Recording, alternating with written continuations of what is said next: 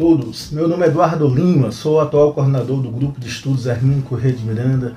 Estamos aqui no nosso primeiro especial de Natal com um convidado muito especial, Alain Denizar. Alain, seja muito bem-vindo, tá? O Alan tem uma agenda muito pesada, mas generosamente ele conseguiu um espaço da gente. O Alan é médico homeopata, pai de três filhos, cearense, espírita, conferencista, tá? Alan, primeira pergunta.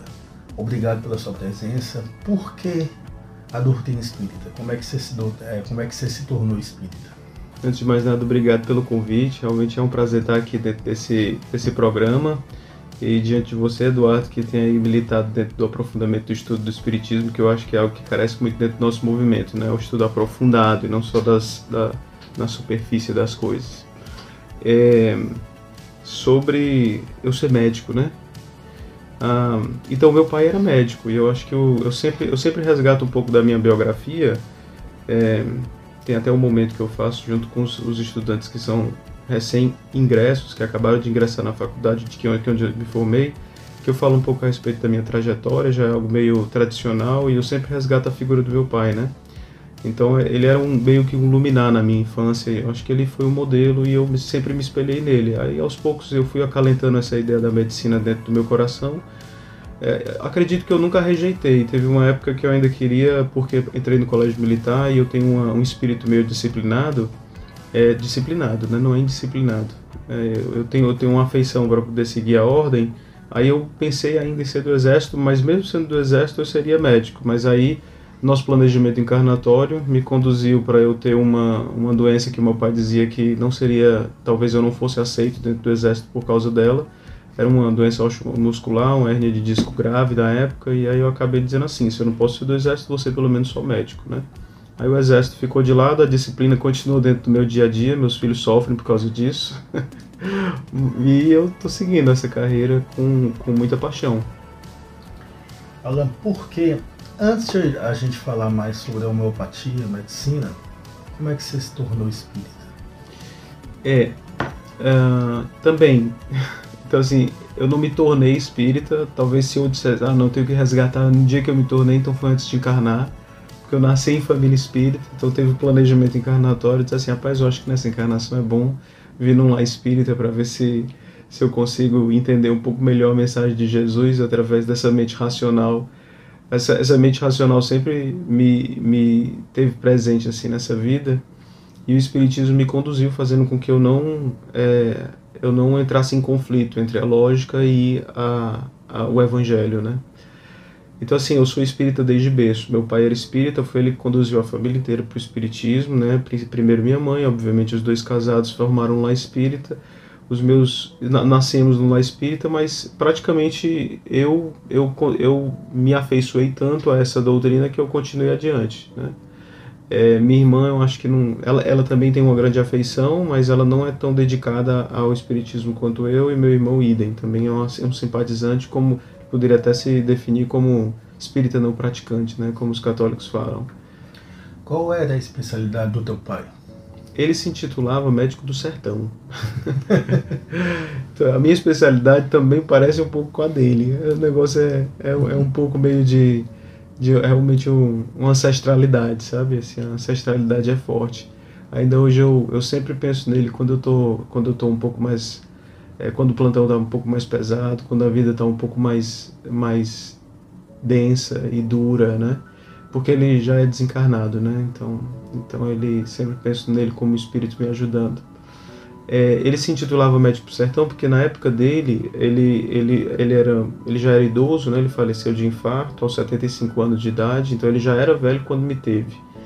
Um, e ele se intitulava Médico Sertão porque naquela época não tinha essa questão de fazer especialidade. Era mais hoje a gente tem a residência, né? Naquela época você se dedicava a um determinado a fazer e aí você é, pleiteava um certificado junto com a sociedade que, que, que era responsável pela entrega dos títulos de especialista. Se eu não me engano, na minha memória de criança, é, no consultório dele tinha alguma coisa de título de especialista de ginecobstetrícia, mas nesses moldes, não porque ele tinha praticado residência, mas é porque ele tinha se dedicado muito nisso, né? No começo ele queria ser ortopedista, mas aí ele desmaiou no meio de uma operação quando viu muito sangue.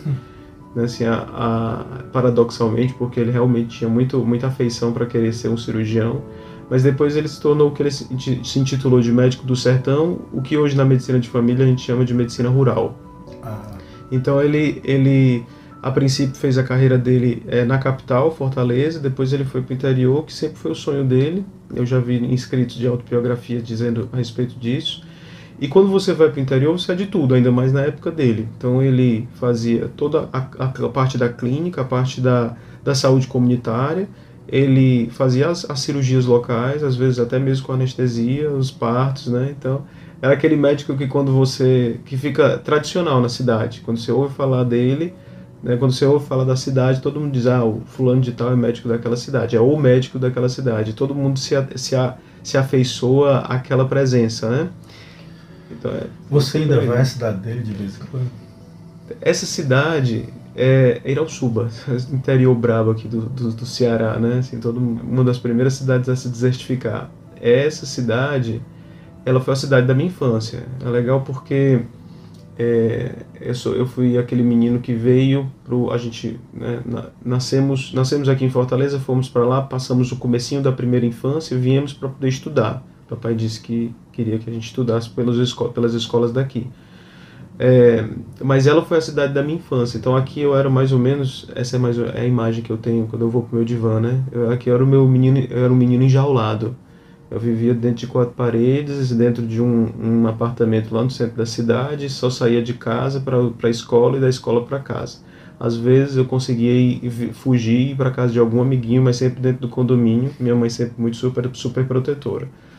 Quando eu ia para o interior, aí eu me divertia, aí era liberdade plena e absoluta. A primeira coisa que eu fazia era pegar minha bicicleta e me perder no mundo. Naquela época né, a gente não tinha tanta violência, mesmo na, na no interior e a minha mãe realmente se despreocupava, então eu era sempre de, lá, de casa para minha avó e etc. Minha infância passou, a adolescência chegou, eu comecei a fazer muitos laços aqui e assumir muitos compromissos, até mesmo dentro do movimento. E os feriados, em vez de eu passar na minha cidade, eu decidi fazer a, a minha, as minhas, a, aprofundar os meus laços das amizades de adolescência, né? Entre as quais, por exemplo, na época do, do Carnaval, que era um dos, dos feriados maiores que a gente viajava para lá, eu comecei a abdicar, né, sacrificar a viagem para ir ao sul e ficar aqui participando, por exemplo, do encontro de mocidades espíritas. Era minha era minha diversão. E aí, entrando dentro desse amadurecimento, de pouco em pouco eu fui deixando para trás as viagens para esse interior, mas ainda penso nele com muita saudade. Vivo tentando encontrar um momento na minha agenda para poder voltar lá, mas eu acho que aí, uma vez ao ano ou menos do que isso, eu consigo é pousar, fazer um pouso lá no, na casa da minha tia. Mas pensando sempre neles com muito carinho, né? Por que a homeopatia, Alain?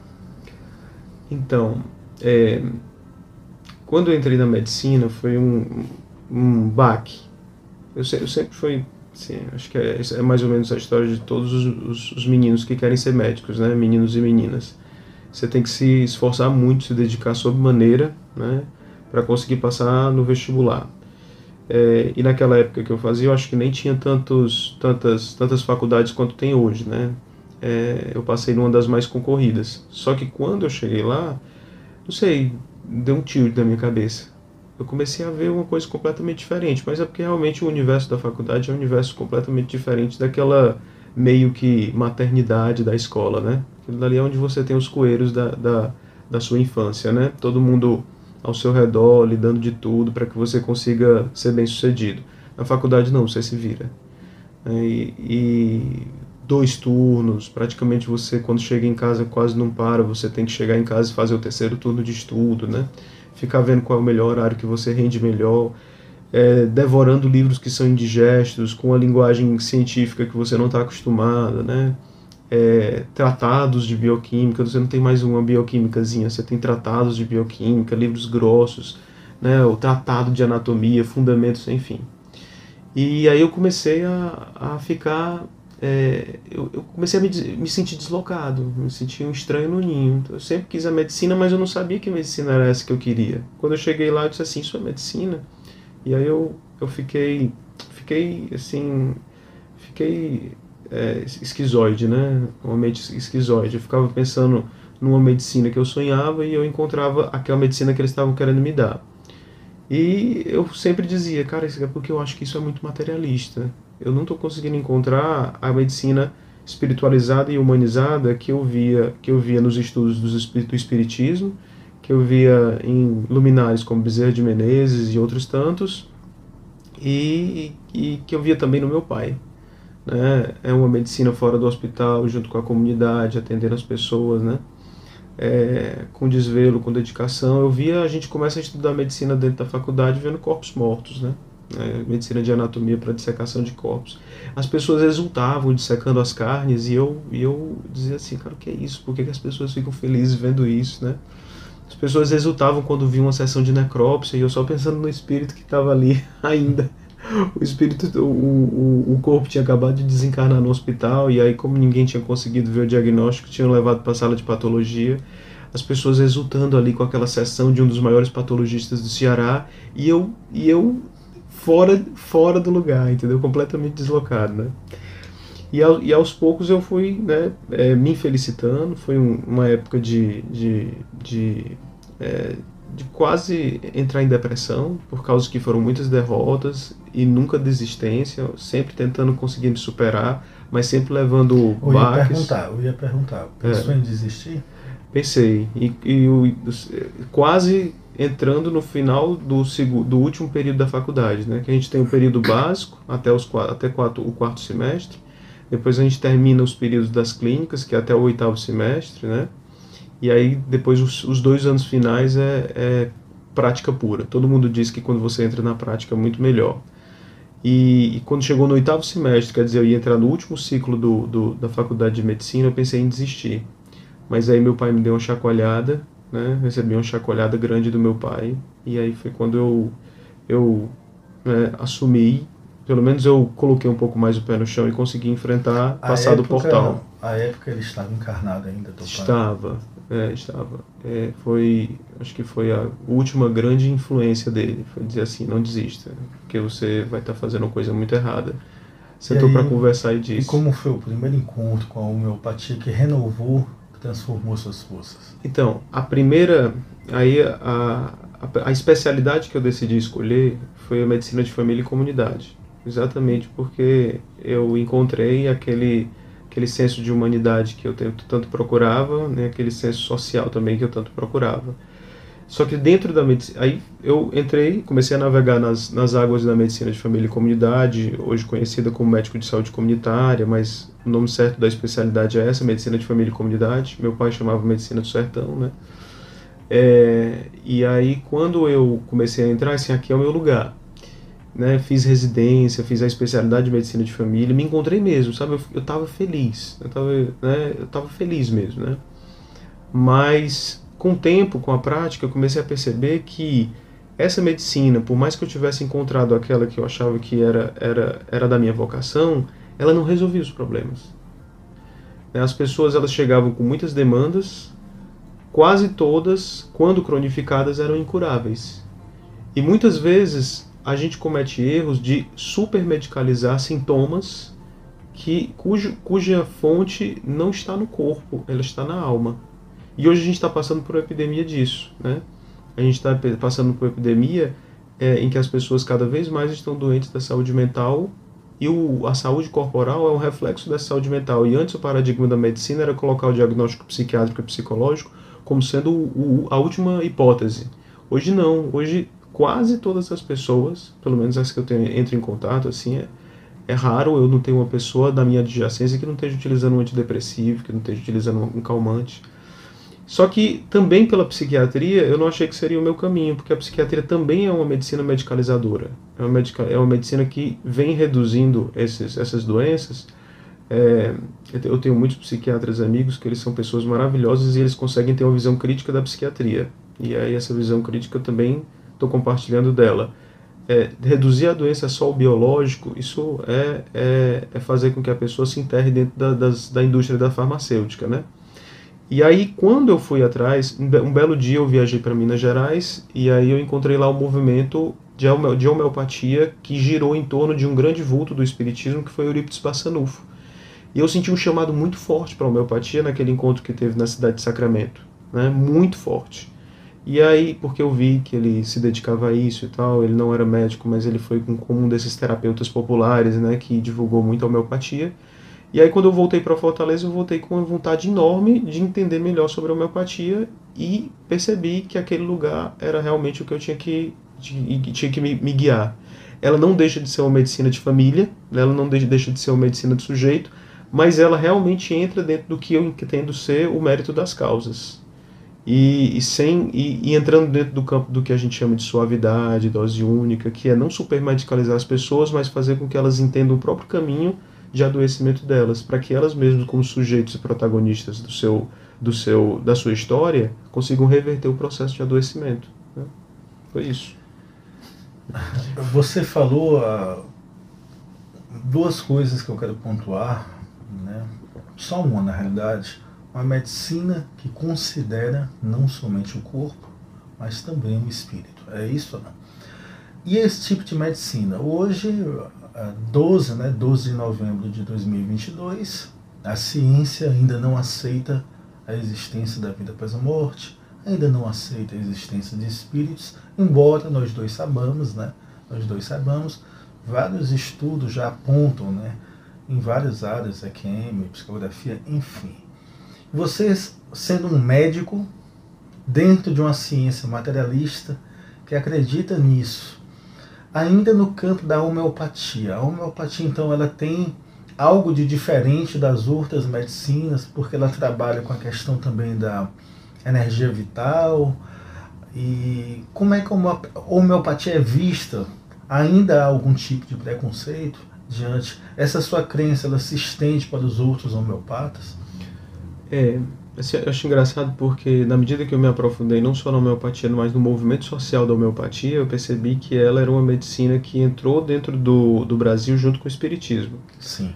Então, é, e vários, vários médicos espíritas acabam homeopata. Eu acho que segue um pouco do meu caminho e da minha crítica, né? Da, dessa, dessa, dessa visão de mundo. Então, é, é, então, assim, a, a, homeopatia ela é criticada pelos médicos do paradigma hegemônico, se a gente assim pode falar, exatamente porque ela entra dentro do campo que eles que a gente da homeopatia fala que é o campo do imponderável e como é o campo do imponderável para os médicos é, alopatas né, é, os tradicionais eles consideram que na verdade é o campo do nada. Então assim a gente os nossos remédios os remédios que foram que foram artesanalmente construídos, criados ou descobertos a forma de fazê-los por Hahnemann, o criador da homeopatia, eles, eles, eles dialogam com o campo do imponderável, com o campo do que nós entendemos ser invisível e que talvez, que talvez não, atualmente eu tenho certeza, que ele participa de algo que ressona com a, a matéria quando ela está no nível de perispírito. Né? Então, assim, a, o medicamento homeopático ele atua no perispírito. Aí vários, vários estudiosos espíritas já disseram isso categoricamente. O Hahnemann chamava isso de dínamos, atua dentro do, do nível da dínamos, da energia vital. Então, ele utiliza conceitos que Kardec já utilizava naquela época, né? Da energia vital, embora Hahnemann seja anterior a Kardec, mas ele é contemporâneo de Mesmer. E Kardec ele vai tirar todo esse conhecimento do, das escolas mesmerianas que chegam até ele. Então, existiu, eu acho que existiu uma, uma uma bifurcação da medicina em determinado momento.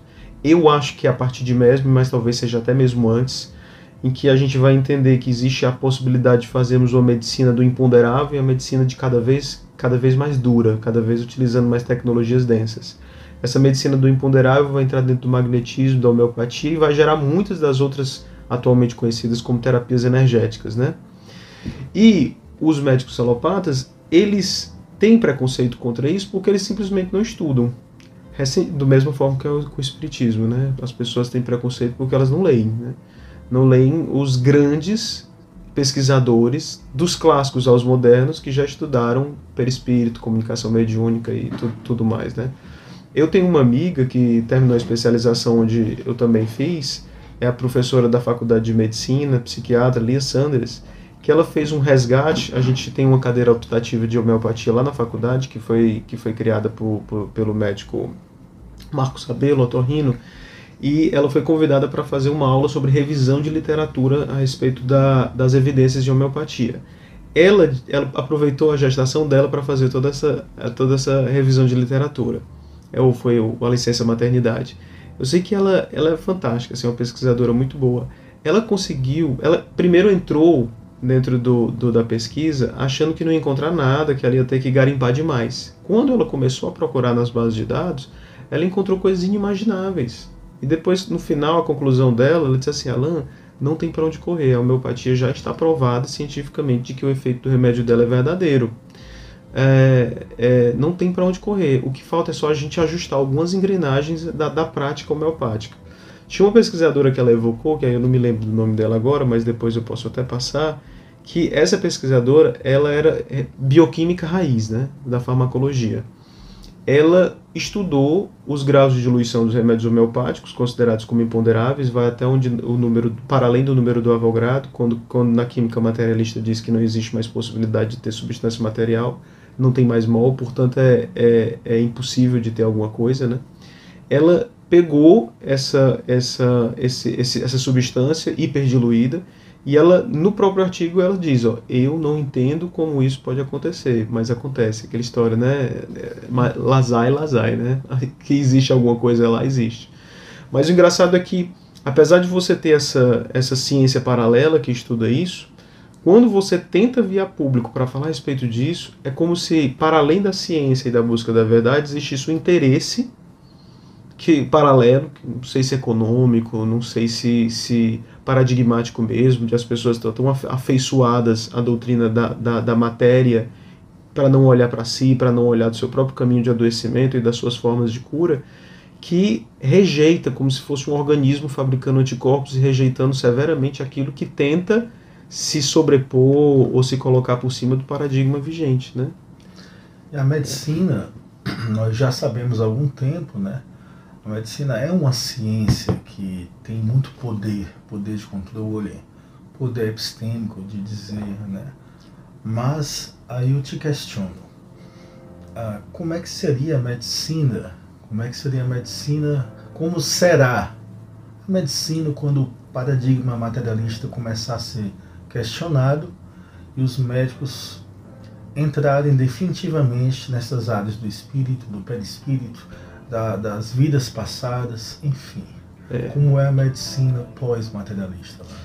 É uma, é uma é uma coisa revolucionária mesmo, né? só só para completar o pensamento que eu estava vivendo antes, só para você ter uma ideia de um exemplo que é canônico, hoje a gente está vivendo muita era das pandemias e da higienização absoluta, né?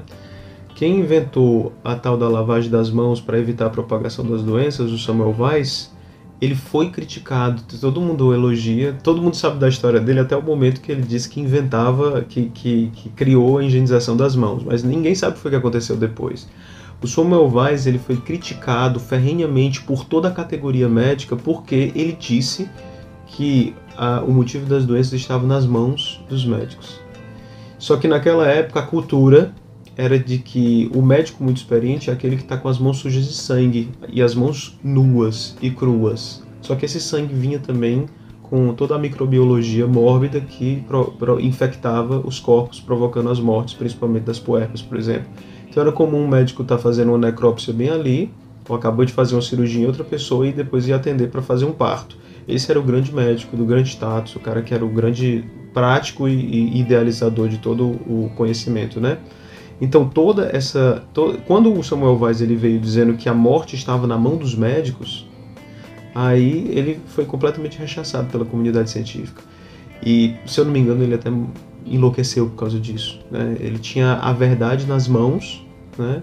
E no entanto foi completamente rejeitado. Quer dizer, é um todo um paradigma que verdadeiramente reage como se fosse um organismo vivo, né? Contra um, um anti, contra um antígeno que ele não quer, que ele rejeita, né?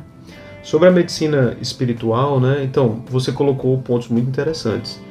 Para o que vai acontecer na medicina do futuro, segundo o que a gente entende, é, vai ser revolucionária.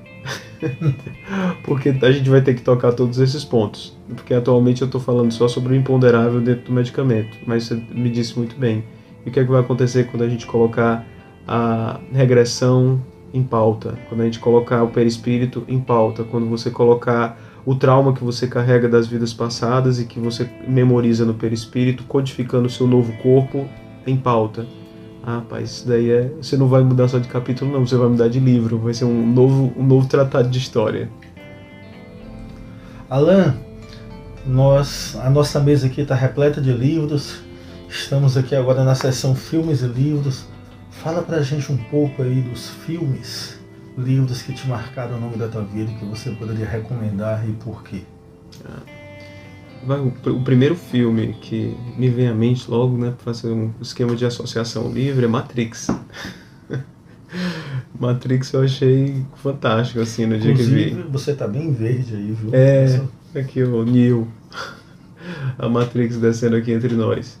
Então, assim, eu achei fantástico, assim, acho que a trilogia Bárbara, assim, durante muito tempo eu, eu assisti várias vezes o primeiro episódio, comprei todos os DVDs, assisti várias vezes a sequência para poder ver a finalização, né, é, e eu acho que porque pegava aquela, fazia aquela pegada da filosofia misturada com o que a gente imaginava ser a realidade, né, tem um pouco dessa questão de existe algo para além que nós é, custamos em acreditar que existe, mas que verdadeiramente existe, que torna isso que a gente está em uma ilusão, né? É, parece muito que é, existe um, um, outro plano de lutas para além desse aqui que nós temos e que as pessoas do outro lado também lutam e que é muito parecido com o que a gente fala no Espiritismo, né? Um conjunto de anjos da guarda, protetores espirituais que pensam um outro tipo de sociedade que quer se materializar aqui nessa vida. E aí eu encontrei várias metáforas relacionadas ao espiritismo dentro do próprio dentro do próprio Matrix.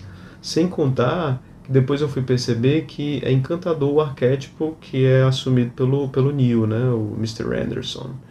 Porque ele é o arquétipo da, da, do jovem ou da criança ingênua que é o escolhido e que vai aos poucos galgando patamares e assumindo a sua própria a sua própria força de poder salvar o mundo de alguma forma. Só que no final tem, uma, tem, uma, tem um, um detalhe muito importante, porque ele não escolhe salvar a humanidade anônima como uma massa. Né? Ele não escolhe essa, essa, essa categoria política, digamos assim.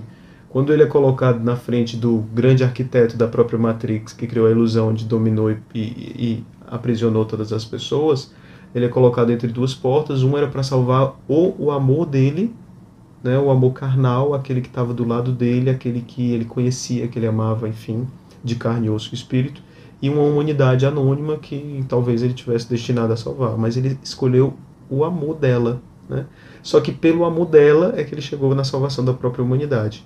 Então foi apostando no frágil e único e singular, mas aquilo que ele sinceramente conhecia, que ele chegou naquele outro lugar. Então, e eu acho que a todos os outros, inclusive ele teve outros, né, contando vários spoilers para quem assistir, né, porque a geração já é outra.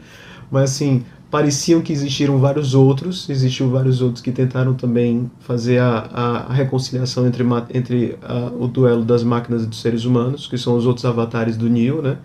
Só que todos eles escolheram, é, imagino eu, né? Não deu certo porque eles escolheram a salvação do anônimo abstrato, que é a tal da humanidade que ninguém conhece, né? É, e, e, esse amor, que é o amor do singular, daquilo que eu conheço, ele é o amor cristão. Né? Todo mundo diz que Jesus ele veio para a Terra não para salvar a humanidade, mas salvar cada uma das pessoas que ele conhecia, porque ele tem a biografia de todos nós nas mãos. Então ele não salva a humanidade anônima. E isso é, é claro nos evangelhos. Bonito isso. É, todos os, em todas as vezes que Jesus se aproxima de alguém que ele vai fazer um milagre, ele sabe da história daquela pessoa. Ele não está salvando porque aquilo dali é bom para ele como né, avatar supremo, né, representante da divindade. É porque ele conhece por que, que aquela pessoa tem que ser salva, onde é a, a necessidade, o núcleo de salvação dela e é, qual o momento melhor que tem para salvar aquela pessoa, porque ele sabe exatamente o que ela precisa. Então é, esse, é isso os que os cristãos sempre disseram que é o Deus que conhece cada um como pessoa, né? a categoria da pessoa que só vai surgir a partir do cristianismo e depois vai ser elaborado por, por alguns tipos de antropólogos. E que hoje a gente perdeu tanto, porque as pessoas vão se reduzindo a massas, né? Então eu acho que pega isso daí. Então isso daí é o meu filme, né? O filme predileto, né? O livro, é, tem um livro de filosofia que a partir de então eu comecei a estudar muito, que é o livro Aprender a Viver do, do, do Luc Ferry. Depois eu fiquei apaixonado. É, depois eu fiquei apaixonado por esse cara comecei a ler quase toda a obra dele, né? Porque eu encontrei nele a possibilidade de entender onde é que existe a verdadeira grande síntese do Espiritismo. Porque ele, de forma extremamente didática, mostrava que toda filosofia, quando se quer escola, ela passa por teoria, passa por ética e algo que hoje as filosofias esquecem, ela, ela discorre a respeito de como é que deve ser a salvação ou soteriologia, que é a possibilidade do homem vencer o medo da, da, da morte, da angústia da morte, de se acreditar em, em, em finito, né? E aí eu comecei a entender ainda mais o espiritismo, só que conseguindo fazer que o espiritismo fosse compreendido para além do círculo do movimento espírita. Do lado do não ficção é esse, do lado do ficção é um livro que eu li recente, que foi Musashi, o, o romance, né? O romance do grande samurai. Eu acho fantástico, porque outra aqui falando falando aqui entre amigos, né? Uma, uma das minhas grandes predileções de, de prazer, né, de hobby é, é anime.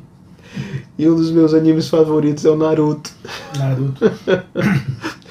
e aí eu disse assim, rapaz, esse, esse, esse quando eu, eu conheci recentemente, assim, não faz dois anos que eu tô assistindo ele. Dois anos porque são 500 episódios, né? E eu ainda tô pulando os fillers. Olha os fãs do Naruto. É, eu sou fã, eu sou fã do Naruto, né? Aí é, eu tô atendendo recentemente criança, eu tava louco para conseguir um bonequinho para deixar no meu consultório, assim, para deixar um, algo mais infantil, mas que fosse a minha cara. E aí eu percebi o mesmo arquétipo da criança escolhida que vai salvar o mundo e que também faz a mesma escolha de estar salvando cada pessoa individualmente, não uma massa anônima. Interessante é que eles também fazem esse, esse arquétipo, ele parece presente em vários lugares. Só que ele é também baseado muito nas filosofias do Bushido, do, do samurai e tal. E aí eu fui atrás, peraí, de onde é que vem? Eu quero um, um livro que fale muito sobre isso. Eu acabei me deparando com o Musashi. E eu devorei o Musashi, assim, acho que em um, um, mês ou dois meses. Né? E, o, e o bicho é grosso, assim, acho que são mil e tantas páginas.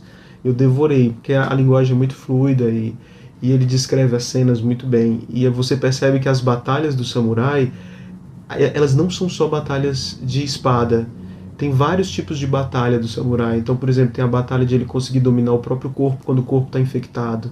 A batalha de ele conseguir subir a montanha, porque a montanha é um elemento simbólico do, do senhorio que ele queria ultrapassar. Tem a batalha em que ele é derrotado, porque ele é derrotado pela poesia de um grande samurai velho que ele queria né, ultrapassar e na verdade ele não conseguiu nem chegar perto dele porque a poesia do cara derrotou ele. Tem a batalha de quando ele vê a estética de uma flor cortada. Cara, são, são mil e uma batalhas que vão muito para além de simplesmente do, do da violência, né? do, do tentar destruir o oponente acabando com a vida dele. São, são a filosofia do samurai que ele mesmo diz, ah, o grande objetivo dele é ele ser o maior samurai de todos os tempos, porque ele vai conseguir dominar corpo e espírito, né? É, é, as, as batalhas são batalhas internas e que eu acreditei sempre olhando pelo espiritismo, né, que é o tal do bom combate que todo cristão tem que ter, né? A gente poderia colocar a espada e o sangue de lado, colocar pelo menos eles como metáfora e dizer que nós devemos seguir mais ou menos esse caminho da busca de conseguir vencer esse homem velho em grandes batalhas que, que às vezes são físicas, mas muitas vezes não. Né? Uh, eu consegui enxergar também na tua fala alguma coisa da medicina chinesa, alguma coisa da, da espiritualidade óbvio chinesa. Isso é algo que também te encanta? Então, quando eu estava dentro do meu caminho de homeopatia, eu estava achando a homeopatia um pouco difícil. Oriental, é, japonesa. É. Eu estava achando a homeopatia um tanto difícil, eu acabei acabei flertando com a medicina chinesa, a medicina tradicional chinesa. É, e eu cheguei a começar uma pós-graduação de medicina tradicional chinesa aqui em Fortaleza. Mas aí eu comecei, quando eu entrei dentro, dentro quando eu comecei a, a, ver os princípios lá, por coincidência, que não é coincidência, né? O professor, ele também era homeopata. e na clínica dele ele utilizava homeopatia e, e acupuntura. Você abrindo uma porta, não, vai por aqui. É. Não, mas tem outra, não, essa porta aqui. É. Aí ele, ele começou, e ele, falava, ele falou sobre toda a filosofia de diagnóstico, sistemas fundamentos da medicina, né? Da medicina tradicional chinesa. E aí daqui a pouco ele começa a dar uns toques de homeopatia, né? Mostrando como é que os dois sistemas dialogavam. Eu, peraí, assim, é, vamos, vamos com calma. Eu, eu sei que eu. Aí um autoconhecimento, né? Eu sei quando eu tô ruim, quando eu começo a pegar várias coisas ao mesmo tempo para resolver. Então nesse momento eu tinha aberto duas portas de dois grandes sistemas que são praticamente mundos imensos incomensuráveis, de uma riqueza in, inapreensível em uma só vida. Eu imaginei isso. Então, assim, peraí, eu vou ter que escolher uma das duas. Tem homeopata não, tem homeopata que, por exemplo, o Dr. Sheffard, que eu acho que ele é italiano, por algum daqueles países ali do, do, do núcleo europeu, ele é acupunturista e ele é homeopata. O presidente da Associação Médica de, de Homeopatia do Brasil, doutor Darcy, também é acupunturista e homeopata. Mas eu, entendendo as minhas limitações, eu disse assim, não, eu acho que, apesar de toda minha paixão, eu acho que eu estou sendo homeopata pela primeira encarnação. Então eu, eu vou precisar estudar muito homeopatia para depois conseguir aliar dois conhecimentos. Então fiquei respeitando muito a medicina tradicional chinesa, mas decidi aprofundar na homeopatia pelo menos até os 60 anos, aí depois de lá eu vejo o que é que eu faço. Alain Denizar, livros. Livros, você já falou alguns, mas Hermínio Corrêa de Miranda esse autor, ele te diz alguma coisa? Então, quando eu conheci o professor Hermínio, a leitura dele, né, eu acho interessante assim, acho que é, um, é até um, uma, uma fala para o movimento espírita de uma forma geral, né? As pessoas quando entram dentro do espiritismo, elas entram encantadas com a proposta de você conseguir conversar com os desencarnados, os mortos. Mas vão pelo fenômeno. Vão pelo fenômeno. Mas é, você tem um conjunto imenso e uma riqueza incrível de um espiritismo feito pelos encarnados que as pessoas que as pessoas não prestam atenção. Eu na minha na minha infância espírita eu também via muito fenômeno é importante, né? É a porta de entrada. Mas depois você começa a perceber que ó, esses desencarnados encarnaram e eles começam a fazer um trabalho muito bom aqui, né? Um desses encarnados que, que, que abriu os meus olhos, né, que foi muito importante para mim, foi o professor José Herculano Pires. E depois eu comecei a encontrar outros autores, como Carlos Embaçaí, o pai, né? É, e, e, eu comecei a dizer, poxa, pessoal, esse pessoal pensa muito bem, esse pessoal, ele, ele tece um raciocínio maravilhosamente. Aí, muito recentemente, eu acho que não tem uns 5 anos, que eu me deparei com a obra do professor Hermínio. Então, assim, é, realmente eu, eu tenho muita dívida com muitos autores espíritas que eu tenho, eu tenho pretensão de estudar mais a fundo. E o professor Armini foi uma grata surpresa, né? Eu comecei a ler alguns, algumas crônicas dele, eu disse, rapaz, ele tem uma construção muito boa de pensamento, e ele tem um pensamento crítico, ele tem um pensamento metódico, né? E que, e que expõe as ideias de uma, com uma clareza muito, muito fina, né? E é muito fluido de, de, de lê-lo, né? Aí teve uma vez que eu tive que dar uma palestra a respeito do diálogo, do diálogo com as sombras, que eu sempre vi nos. É esse daí. Que eu sempre vi nas estantes dos, dos, dos, dos amigos e dos professores de Espiritismo. E eu achava interessante, mas nunca tinha me adentrado. Aí quando eu comecei a ver, o rapaz, pensamento é um, é um pensamento sociológico, com, com uma, uma base de algo de metodologia qualitativa, né? porque ele pega categorias de, de ele pega categorias de funcionamento do, do, da, da mediunidade, de uma sessão mediúnica, e ele começa a expor essas categorias né, com muita clareza, e às vezes tocando em pontos que Kardec sempre tocou, mas ele vai mais, às vezes ele vai mais além porque traz outras experiências, né? Ele aprofunda, é tipo a Dona Ivone também, só que ela a partir do, do momento prático dela, né? Ela sempre coloca Kardec ali como epígrafe, e como fundamento, e depois ele desenvolve em cima do que Kardec já tinha falado, né? Então esse desenvolvimento que é muito importante, né? E aí esse, esses luminares, como o, Hermínio, como o Herculano, eles, eles mostram pra gente como é que você tem que estudar o Espiritismo. Eu penso assim, né? Como é que é um Espiritismo feito a partir dos encarnados? Como é que você tem que estudar? Como é que você tem que fazer a, a sua metodologia própria, né? E ele é, é muito interessante seguir. Aí depois do, do diálogo com as sombras, eu comecei a ler o, o, o, Diversidade dos Carismas, né? Que assim, é uma, é uma dívida ainda que eu tenho, porque é um, é um livro realmente muito bom, né? E que ele, e que ele, ele, eu acho que ele, ele parte de um, de uma, ele parte de um, de uma problematização muito legal, porque ele traz à tona uma, uma médium que eu fico até em dúvida se na verdade ele não fez, não foi uma mesclagem de várias vivências com vários médios, porque o rapaz a essa, essa menina realmente é tipo o professor Xavier do, do X-Men, né? Ela tá viva ainda, né? ah, é? professora de inglês, é, e algumas pessoas conhecem, ela não gosta que falem muito disso, o Hermínio não revelou o nome dela, né? Mora no Rio de Janeiro, ah. uma senhorinha, não conversei com ela, mas eu conheço pessoas que conversaram com ela, né? Eu costumo dizer que esse livro é um estudo de caso. Sim, é um estudo, né? sim. Se é que você concorda? Sim É, é o estudo de caso, acho que sim. Assim, foi, foi surpresa, assim, porque eu ficava. É, são tantos. É uma diversidade tão grande de carismas que são colocadas em uma só pessoa que das duas uma ou essa pessoa já deveria estar no manicômio ou ela deveria ter dominado o mundo e a, assim. e a, primeira parte do livro trata muito disso das angústias das aflições é. das rejeições que ela sofreu né é pois é então é, e, eu acho que é, é o que o que falta o que nos falta que eu acho que ainda vai demorar muito para poder chegar lá mas é algo que eu acho que é a nossa missão sabe a gente tem que construir um espiritismo, ele já está construído, a gente tem que conseguir colocar isso para frente, fazer com que as pessoas tenham domínio completo, teórico e prático dos seus carismas. Porque o conjunto de médiums que está por aí perdido, sem saber o que fazer com seus carismas, são pessoas que pedem, rezam a Deus para poder calá-los, ou então são saturadas por remédios antipsicóticos para serem caladas pela, pela medicina psiquiátrica, né? E recentemente eu tive um amigo que ele começou a ter o afloramento mediúnico agora e ele é psiquiatra. E ele chegou para mim cheio de angústias, ele estava sendo praticamente empurrado para empurrado dentro do espiritismo. E ele estava com muito medo de utilizar os próprios carismas dele, de utilizar a linguagem do, do Hermínio aqui dentro desse, desse momento, né? Ele estava com muito medo de utilizar o, o, o, as, suas, as suas faculdades porque ele mesmo, psiquiatra, viu um bocado de gente, já tratou um bocado de gente, tava com medo de enlouquecer.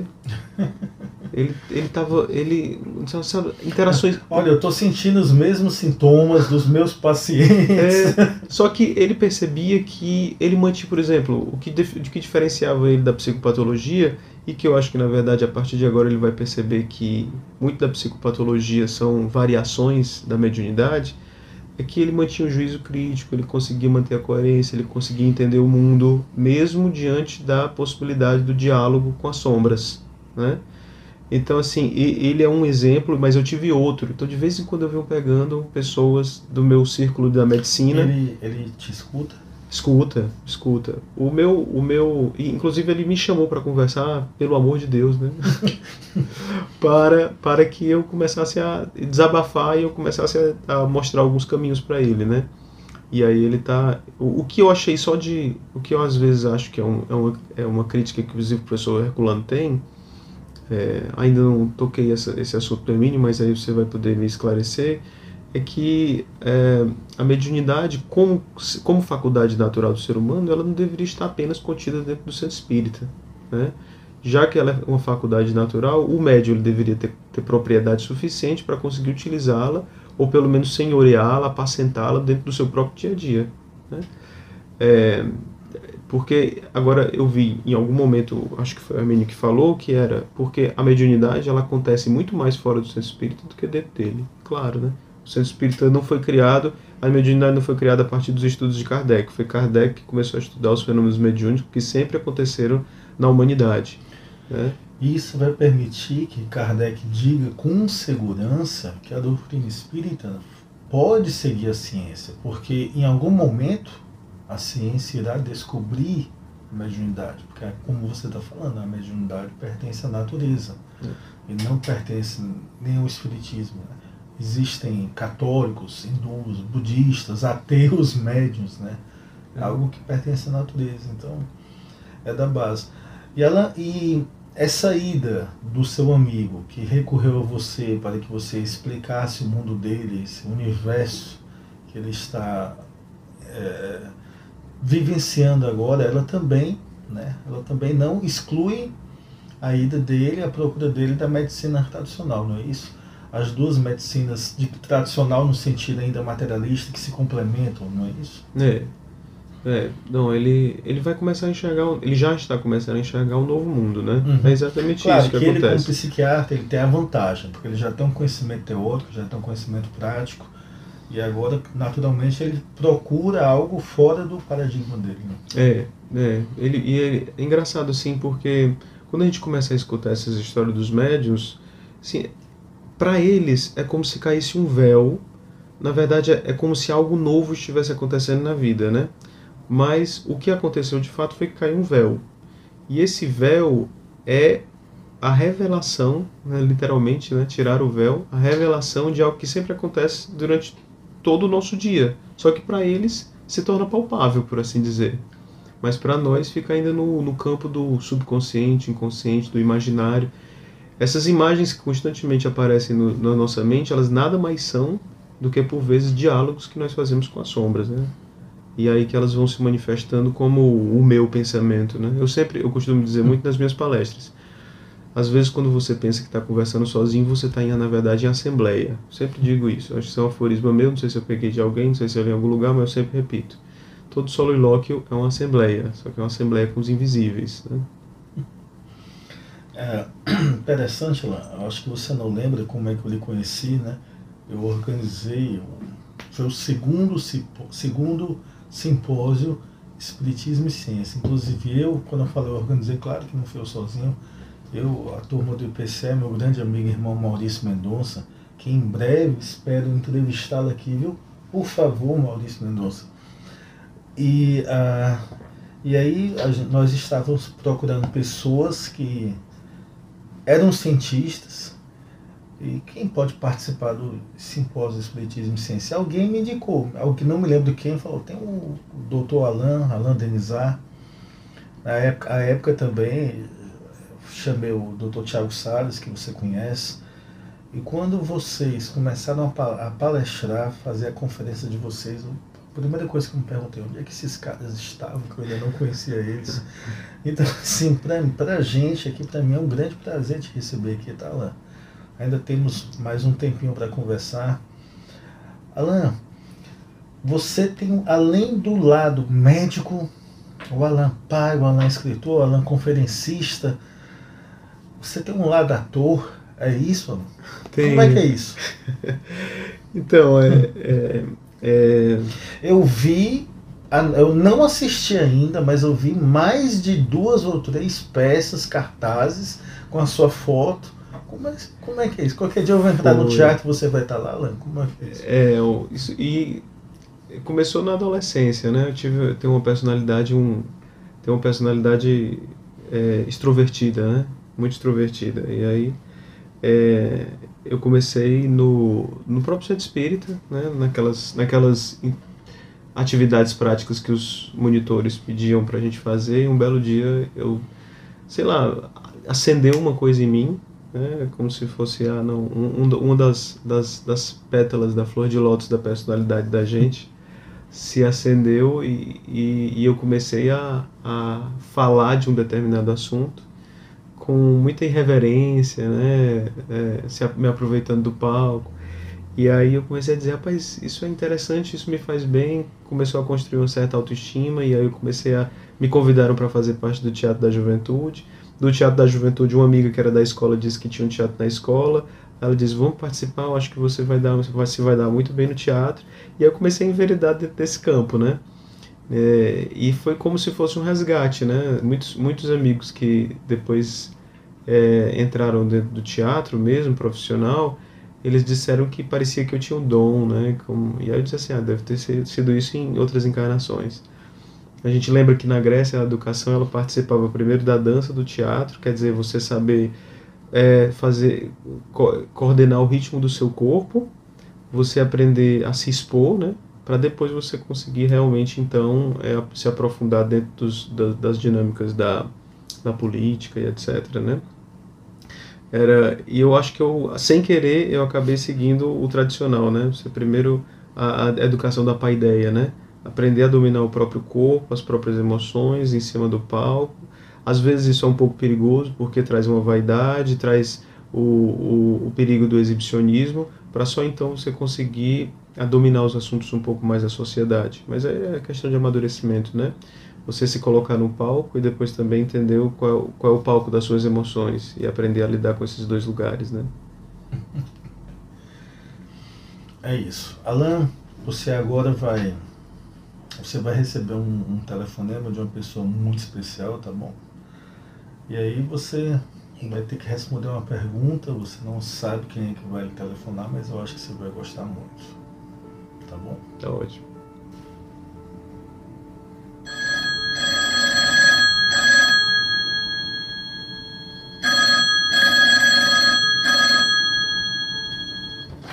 Alô, senhor Alain Marinho, como vai? Uh, meu nome é Ana Maria Miranda e eu sou filha do Hermínio Correia de Miranda. Com muito orgulho, né? Prazer em conhecê-lo. É, eu soube pelo Eduardo e que o senhor já leu alguns dos livros do papai e queria saber do senhor, assim, não é o livro preferido, o livro mais isso ou aquilo, mas aquele livro que mais empolgou o senhor ou que mais tocou o senhor de alguma forma, é, se, se o senhor é, tem algum comentário a fazer, eu ficaria muito grata, porque eu colho essas informações até para quando eu falo com as pessoas. Eu sou muito grata a todo mundo que lê as obras do papai.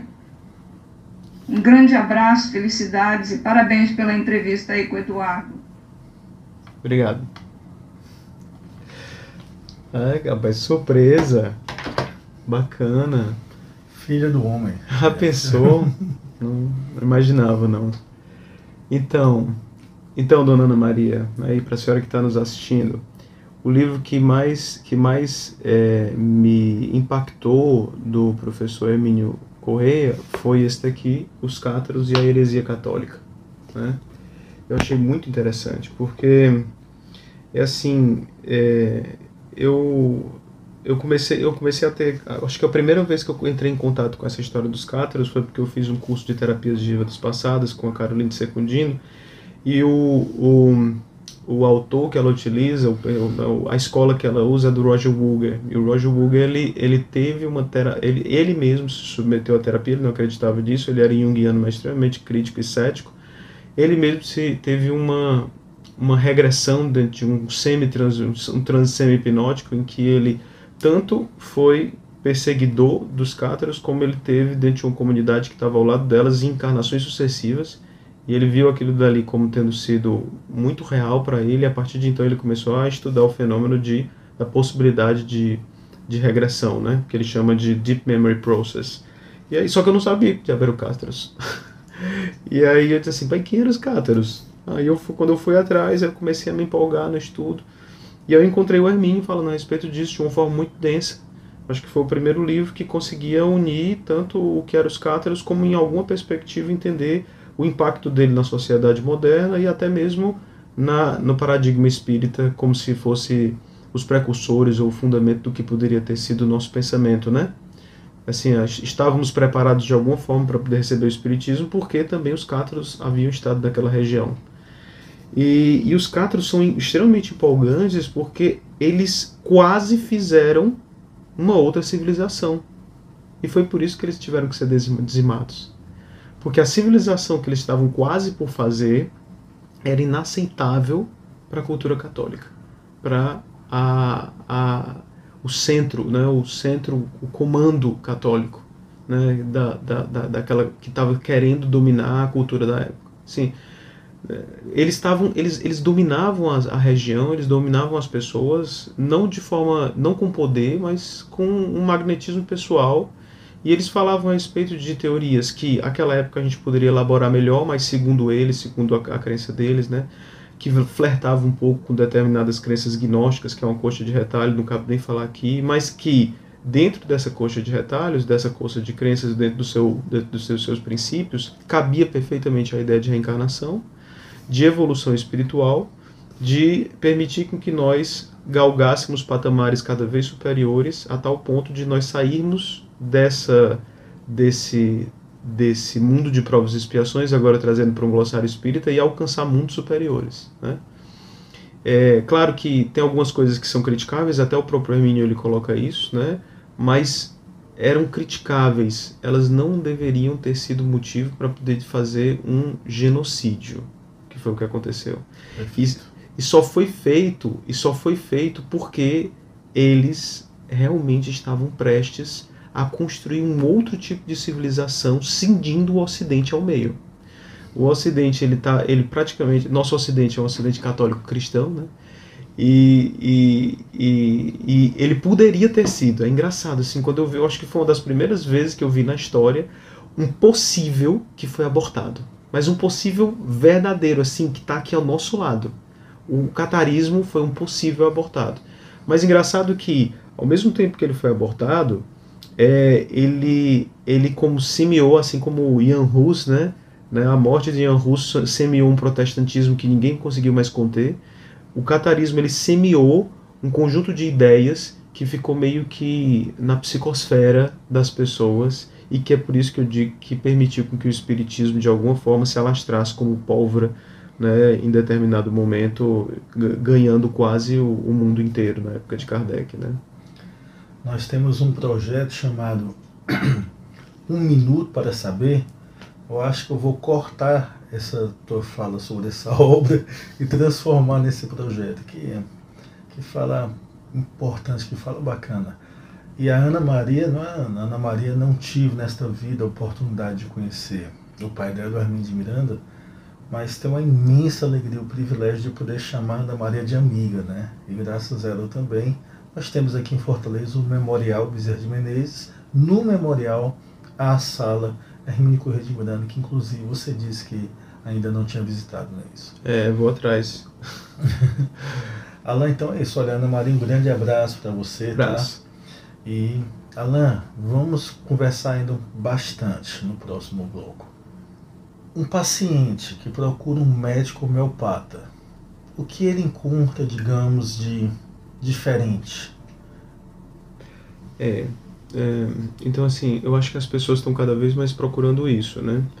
Porque a medicina ela se especializou e se subespecializou. A gente saiu da ideia daquele, daquele homem que era que a gente encontrava Hipócrates, que entendia que o corpo ele era o reflexo de um todo maior, era o microcosmo imitando o macrocosmo. E aí quando você vai olhar Hipócrates, você vê que ele tem um conjunto de reflexões que tornam o homem realmente esse filho da natureza, né? Então que você não, não tem como você tratar só o homem, mas também tratar todo o seu entorno. Um, no, o, o Hahnemann, ele, ele, eu acho que ele leu Hipócrates no original, dizem alguns biógrafos que tinha lido Hipócrates e ele queria resgatar a medicina hipocrática. E entre os resgates que ele fazia, era o, era o resgate de que é, as manifestações mórbidas que acontecem no corpo, elas vêm de uma estrutura muito mais fundamental e fundante, que é da energia vital, que no espiritismo a gente vai entender que é perispírito. Essa perspectiva vitalista, ela faz com que nós necessariamente, obrigatoriamente, tenhamos que olhar o indivíduo como um todo. Ele não pode ser especializado. Eu não tem alguns homeopatas que dizem homeopatia e autismo, homeopatia e reumatismo, mas eles só vão dizer qual é a perspectiva de tentar entender o reumatismo, o autismo, né, a doença mental, no todo que a pessoa é. Todo medicamento homeopático ou toda anamnese, ela busca entender o indivíduo no que ele está sofrendo em toda a sua existência e a partir de então tentar encontrar um remédio que entre em ressonância com essa forma de sofrer. Né? Então a gente, por exemplo, não tem um diagnóstico. Ah, você tem enxaqueca. Ah, vim, vim para você, doutor, porque eu tenho enxaqueca. Não, você não tem enxaqueca. A sua enxaqueca está localizada em uma forma de existir. Se for crônica, é uma forma de existir cronificadamente doente que a gente vai tentar entender e reorganizar com os estímulos homeopáticos, né? É, então é, é, é, por isso que as pessoas chamam que são práticas da medicina integrativa, né? Porque elas olham dentro dessa inteireza, tentando entregar, integrar mente e corpo, né? Então assim, são assuntos muito simples, né? É, meu filho tem um problema de constipação. Ok, mas onde esse problema de constipação está enquadrado dentro da vida dele e dentro da vida da família, né? E às vezes a intervenção homeopática, por assim dizer, não é só através dos remédios. São estímulos que devem fazer com que a pessoa acorde para retornar ao caminho da, o próprio caminho de cura, né?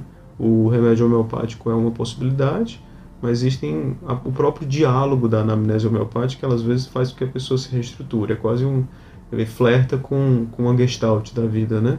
Então assim, o paciente ele vai para lá, ele tem que saber, ó, eu vou encontrar um médico que não vai querer me dar um diagnóstico ele vai querer percorrer uma possibilidade de solução para mim, né?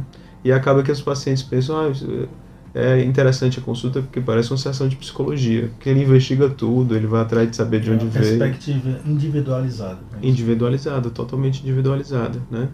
E o final da consulta, a entrega do remédio, às vezes é, é um, eu ia dizer um pretexto, mas talvez seja a culminância de todo um, um diálogo uma dialética de um, um, encontro entre duas almas. Tem um grande professor que eu, que eu segui, ele dizia assim, ele, ele fez o mestrado dele e logo na epígrafe teve uma coisa que era a cara dele, ele, ele colocava, ele nos agradecimentos, né, ou na dedicatória, a todos aqueles que em se encontrando comigo se encontraram. Repete. A todos aqueles que em se encontrando comigo se encontraram. Então isso assim é, é, é eu não vou ser responsável pela sua cura, nunca ninguém será, né? É, mas esse encontro que você está vindo fazer comigo, eu estou me dedicando o suficiente para que ele seja um estímulo necessário para que você se encontre. Pode ser que não seja agora. Aí eu não sou Jesus para entender o momento que vai, exatamente o momento que você vai, vai conseguir se reencontrar. Mas esse estímulo aqui vai querer ser uma busca de reencontro com o seu centro que lhe, lhe equilibra. Né? Que bacana. É. Eu costumo dizer, Alan, que o Hermínio Corrêa de Miranda ele tem, ele tem também uh, séries, como a Joana de Angelis tem a série psicológica, né? O Hermínio, eu acredito que ele tem a série, a série de estudos sobre o Cristo, ele tem a série de estudos sobre medicina, psiquiatria, infância, e você trouxe um livro raro, pouca gente tem. Infelizmente, estou olhando por ele desde hum. o começo da hum. nossa entrevista aqui. Que obra é essa? Hahnemann, o apóstolo da medicina espiritual. É... Então, imagine que, ah, falando um pouco aqui do, do Hermínio, uh, quantos espíritas teriam essa percepção, Alain, de fazer, de, de investigar a obra do Hahnemann, do grande Samuel Hahnemann, de, à luz do Espiritismo, escrever um, um livro que faz não apenas um estudo comparativo, mas um estudo que abre portas, possibilidades ah, para é, indicar o fim do materialismo, o fim da percepção de vida materialista, especificamente na obra desse grande médico que é o criador da homeopatia. Como é que você enxerga esse livro? É por aí, é? Foi, não. Na hora que eu eu eu estava fazendo minhas pesquisas a respeito de homeopatia e espiritismo, aí né, o, o Google, que sabe muito da gente, né? aí ele me mostrou, olha, tem o Emin C. Miranda escreveu sobre ele, aí eu fiquei, fiquei de olho e fui atrás do sebo lá na estante virtual para poder adquirir rapidamente.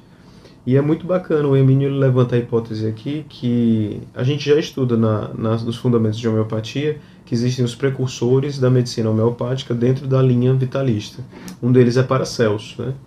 O, o, esse médico, acho que era suíço, enfim, das, das línguas germânicas. A, Hahnemann talvez tenha sido a reencarnação. É o que ele levanta, a hipótese que ele levanta. E aí ele coloca a personalidade dos dois lado a lado e mostrando é, a, as, as congruências entre as duas personalidades, a continuidade de um trabalho que um começou e o outro né, é, terminou ou deu continuidade, né?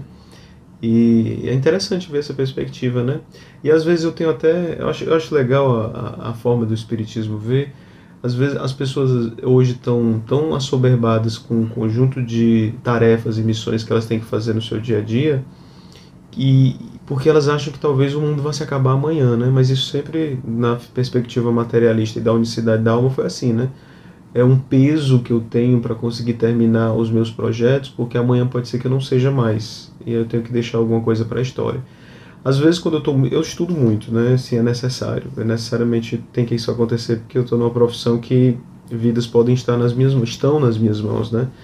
Mas é, eu, assuntos como a homeopatia, que são algo muito novo, muito denso, muito vasto, às vezes eu me sinto muito pequeno diante dela, muito pequeno, né? muito pequeno, porque tem muita coisa para devassar, muita coisa para conhecer, para explorar, e aí eu fico dizendo assim, não vou conseguir. Aí vem uma, uma voz boa e diz assim, não, talvez não nessa vida, mas comece agora. Comece agora porque na próxima você pode ser que continue o projeto que você deixou muito bem sedimentado aqui. Eu acho que essa tem que ser a nossa perspectiva. Se a gente está dentro do paradigma espírita, a gente tem que entender que nós estamos num processo de construção da nossa personalidade, mas também de vários projetos que calcam né, a nossa personalidade em outras tantas conquistas, né, até que a gente consiga alçar voos para além da, da, da imantação da matéria. Né. Alain, terminando, infelizmente, eu poderia conversar contigo aqui horas e horas e horas, infelizmente, terminando essa nossa conversa, uma pergunta fácil, né? Porque esse é o primeiro programa especial de Natal. Então, uma pergunta mais fácil você. Alain Denizar Marinho. O que é a vida? É, na hora que, que me veio assim, várias associações livres. A primeira é dizer, a vida não é fácil. a segunda seria, lembrando aí das, dos filmes que eu evoquei do romance do Musashi, a vida é uma luta, é uma batalha, que você não pode esmorecer, como diz o Naruto, seja o jeito ninja de ser, você não pode desistir, porque você tem um lugar onde você quer chegar.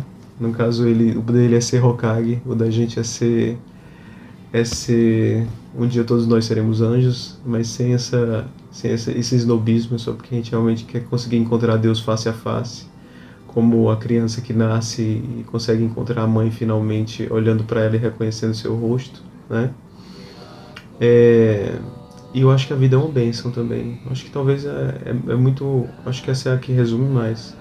Um, um, uma imagem que sempre me, me cativou muito foi da poesia do João Cabral de Belo Neto, quando o imigrante ele está querendo saltar do, da ponte da vida, quer dizer, ele está querendo se matar, e aí ele tá, eu acho que ele está prestes a se concretizar isso, depois de toda a desordem e a desgraça que ele viu no seu caminhar, né? Também é uma caminhada, é a busca de um reencontro. E aí lá no final, quando ele está prestes a cometer o suicídio, uma criança nasce. E aí ele percebe que a vida é dentro daquilo, como se fosse, por mais mirrada, escondida e raquítica, é uma vida que surpreende a nós todos como uma vida explodida. Mais ou menos assim os seus versos, né? E aí ele abandona a ideia da morte para se entregar à vida que é uma bênção nascida na surpresa da seca, da caatinga, né? Como a flor que nasce do cacto, né? Então, acho que o, o cacto aqui dos nós do Ceará, ele é, ele é uma simbologia maravilhosa porque ele resume tudo isso que é a vida. Né? É, é uma luta, é uma batalha, não é fácil, mas é uma bênção, né? É uma bênção que esconde dentro de si todo um manancial que, quando bem cultivado, e às vezes nem precisa, só basta ela estar dentro da criação, ela pode servir até de, de nutriente, de nutritivo para aqueles que estão enfrentando os desertos, né? Então seja, sejam cearenses, eu acho que é, é a natureza que nos diz, cearenses, sejam caatinga. não esmoreçam, não morram. Vocês estão aí para aprender com esse, essa vizinhança. Que espetáculo. Que maravilha. Alan, hora dos presentes. Eita. Hora dos presentes, especial de Natal tem que ter presença. Olha só. Aqui para vocês, esse livro daqui é um livro receba como algo histórico, tá? acho que você deve conhecer. Presente número 1. Um. Nossa. Legal. O Guia de Medicina Homeopática, do Nilo Cairo. Olha, bacana. Rapaz, você vê que quando eu cheguei aqui no seu cafofo, eu fiquei olhando para os livros. Eu sou um, uma traça de livros. Que bacana. Legal, obrigado. Nada, eu acho que é alguma coisa histórica, com muito carinho para você. E o segundo presente, você está aqui, é época de Natal, Alan você está recebendo o mapa histórico do Espiritismo em Fortaleza. Nós somos a primeira capital do, do país que faz um mapa temático desse. São 23 locais que você vai poder caminhar, andar de bicicleta com seus filhos, sua esposa. E cada local desse você conhece um pouquinho da história do Espiritismo na nossa cidade. Legal, legal. Então, Alan, Feliz Natal para você. Muito obrigado pelo seu tempo. A gente sabe que realmente a sua agenda é pesada, mas nós tentamos umas duas, três vezes, mas finalmente você generosamente pôde conversar conosco, tá bom? Depois de acordar, vá sair, mostrar pra vida cada um tem o seu momento pra sorrir, pra chorar, pra amar, pra andar, prosseguir. Há de vir seu instante pra seguir. Primeiro acordar.